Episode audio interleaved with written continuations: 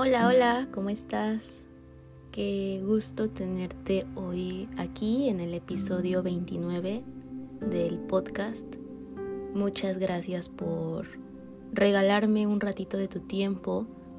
La verdad es que yo disfruto demasiado este espacio junto a ti, junto a mi café. Y la plática de alguna forma siempre se da de manera natural y sin filtros y es lo que más me gusta que puedo hablar de todo lo que pasa, de todo lo que siento, de todo lo que vivo. Y seguramente si tú estás aquí es porque te identificas con con algo. Así que pues bienvenido, bienvenida. Eh, quiero hacer un corte comercial para recordarte que puedes seguirme en Instagram y en TikTok como andrea.martz, M-A-R-T-Z, porque por ahí comparto más contenido de mi día a día. En el podcast solamente nos vemos una vez a la semana, pero por allá estoy activa casi siempre porque realmente disfruto compartir un poquito de mí. Así que bueno, nos vemos por allá. Y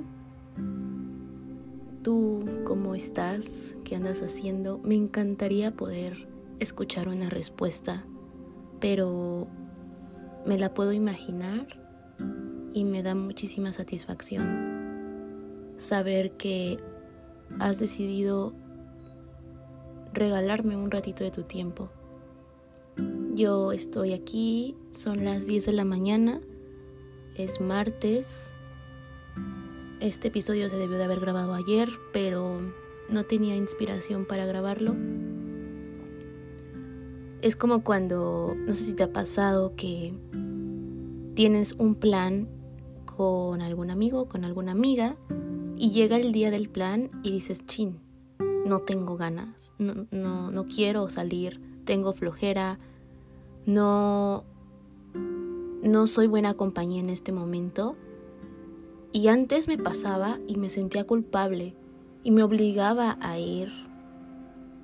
Y lo cierto es que nunca salía bien porque mi actitud no era la mejor. Y siempre, siempre, siempre está en mi mente que si voy a ser compañía de alguien, voy a ser la mejor compañía. Y si no, pues mejor me quedo conmigo misma, que también disfruto un montón mi compañía. Y ya hasta que todo esté bien, ya puedo regalar un poquito de mi energía, pero siempre tener presente que primero hay que existir para uno y después para el resto. Y bueno, básicamente eso es porque ayer me sentía yo así, como siempre te digo, la verdad es que esta plática la veo como si fuéramos tú y yo grandes amigos que van y se toman un café y hablan de la vida entonces ayer cancelé nuestra cita, te pido una disculpa, pero no tenía ganas, simplemente. Es eso. A veces nos cuesta mucho decir no quiero, no puedo, no tengo ganas, no me apetece. Y nos inventamos un sinfín de excusas para justificar el no, cuando no deberíamos de justificarlo. Si el no nos hace sentir bien a nosotros y nos da tranquilidad y nos da paz y no estamos afectando al otro, pues hay que perderle el miedo. En fin, entonces hoy es martes y quiero platicar contigo sobre, a ver, déjame, le doy un sorbo a mi café porque ¿qué sería de este podcast sin café? Vaya, el café realmente es muy rico. Y bueno, eh, de lo que hoy quiero hablar contigo es sobre algo que ha estado sucediendo últimamente por un factor que desencadenó todo, que principalmente es la universidad. Eh, yo soy una persona que constantemente le gusta recordarse la importancia de estar presente en el aquí y en el ahora también me gusta recordarme que voy a estar en donde tengo que estar y con quien tengo que estar, que me parece realmente inútil estarme preocupando por aquello que yo no puedo controlar. Siempre tomando responsabilidad de todo lo que sí puedo yo manejar y lo que no, pues dejarlo que fluya. Y generalmente busco aplicarlo para todos los aspectos de mi vida, pero hay uno que me falla mucho y es el aspecto, todavía no puedo decir laboral, pero es de la escuela, que casi casi ya va para eso. Ahí me es imposible poner mi mente en blanco y tener esos pensamientos que me tranquilizan. Realmente creo que muchas veces el caos externo tiene mucha influencia en nuestro interior. Creo que no es sano dejar que los factores externos influyan tanto, pero a veces es, es difícil salir de ahí. Así que ayer leí una frase que decía, la ansiedad es la mente yendo más rápido que la vida. ¿Y cuántas veces no nos ha pasado que estamos mm, en, una situación en donde no podemos dejar de pensar una y otra y otra y otra vez en qué va a pasar, qué va a suceder, qué voy a hacer? Y lo cierto es que me cuesta entender por qué muchas veces queremos respuestas inmediatas. ¿Por qué muchas veces queremos que todo se solucione rápido? Realmente estamos acostumbrados, o al menos yo estoy acostumbrada a tener una respuesta inmediata de todo. Y cuando no llega esa respuesta me genera muchísima ansiedad porque no hay nada certero. También me he dado cuenta que a mí la incertidumbre no es algo que me guste, no es algo que disfrute, me gusta la certeza. Y cuando hay algo en mi vida que no tiene certeza, yo me desbalanceo. Y a veces el desequilibrio pues, pues te tira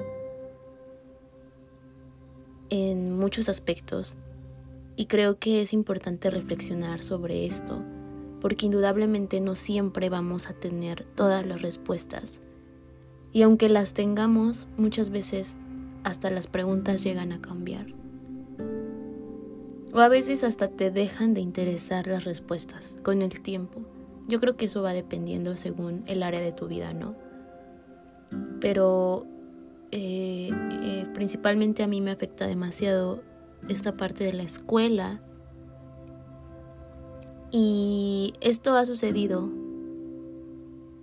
estas últimas semanas. Y te lo comparto porque a veces me ayuda a mí como un recordatorio de lo que viví en un pasado, ¿sabes? Tengo la, la intención de escuchar este episodio en diciembre cuando seguramente ya todo va a estar solucionado. Y decir, wow, sí se pudo. Sí, sí salió y ya estoy en donde quería y tenía que estar. Y también de paso sirve por si tú te identificas con, con algo de lo que platico. La verdad es que hay que tomarse la vida con calma. No hay que compararnos con la mejor versión de otros, que es algo que también me sucede en conjunto con esto de, de querer las respuestas inmediatas. Y es que me pongo a pensar por qué esa persona sí y yo no, por qué esa persona allá y yo acá, por qué esa persona ya llegó y yo apenas voy. Y la verdad es que no es sano. No es sano sentir que todos van un paso adelante que tú, porque la verdad es que la vida no es una carrera. Nadie va a tener un premio cuando llegue a la meta. Yo creo que yo creo que lo veo de esta forma. Nunca he corrido una carrera de esas que, que se practican en la calle y todos los corredores parten de un, de un punto y llegan a, a la meta. Yo nunca, no soy una persona deportista pero no se necesita tanta ciencia para imaginar que el más rápido, o no, mentira, ya corrí unas en preparatoria que me obligaban a hacerlo. Bueno, el punto es que todos buscan correr a la máxima velocidad porque saben que solamente quien llegue más rápido va a ganar. Y únicamente te vas enfocando en la vista de adelante y en la velocidad de tus pies y en tu respiración, porque es lo único que importa. Ni siquiera te pones a ver el paisaje ni a la gente. Nada, simplemente estás enfocado en llegar, en llegar, en llegar en llegar y en ver al de adelante, porque ni siquiera volteas a ver al de atrás, porque el de adelante es tu competencia directa. E imagínate, de repente tu cuerpo se empieza a cansar. Y tú empiezas a disminuir el paso, tú, porque tu cuerpo es diferente al que va delante tuyo. Entonces ves cómo poco a poco esa persona de enfrente ya llegó a la meta y tú estabas tan cerquita y empiezas a culpar a tu cuerpo por decir si hubieras aguantado más, si hubieras ejercitado más, si hubieras resistido un poquito, hubiéramos ganado. Y a lo mejor el premio no estaba en la meta. A lo mejor ni siquiera te diste cuenta que tu abuelita o tu mamá o tu novio, tu amiga, tu amigo te estaba viendo correr y tenía una cara de felicidad y de orgullo porque tú estabas ahí y te perdiste ese momento tan mágico por solo ir viendo al de enfrente. Claro que en una carrera, pues ese es el objetivo, ¿no? Sabes que vas a entrar o para, para ganar o chance también como por pues como por pasar el tiempo, ¿no? Ahí obviamente es el enfoque que tú le des, ¿no? No digo que correr sea malo, sino que yo lo veo así. Entonces muchas veces por solo estar viendo al de enfrente y estar pensando que cuando lleguemos y crucemos algo vamos a ser felices, nos perdemos de todo el proceso. Y la verdad es que creo que la felicidad no es un destino, es una forma de viaje.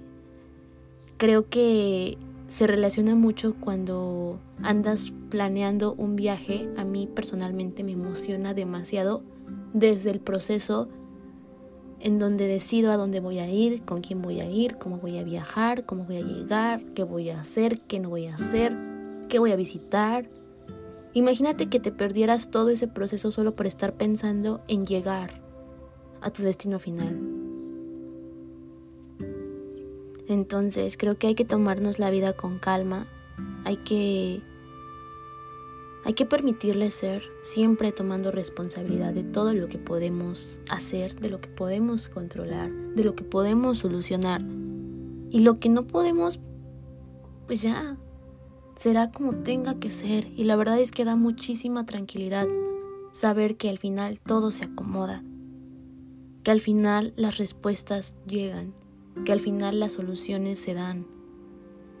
Creo que muchas veces lo que nos, lo que nos intranquiliza es que no se den de la forma en la que nosotros queremos. Pero eso es un capricho.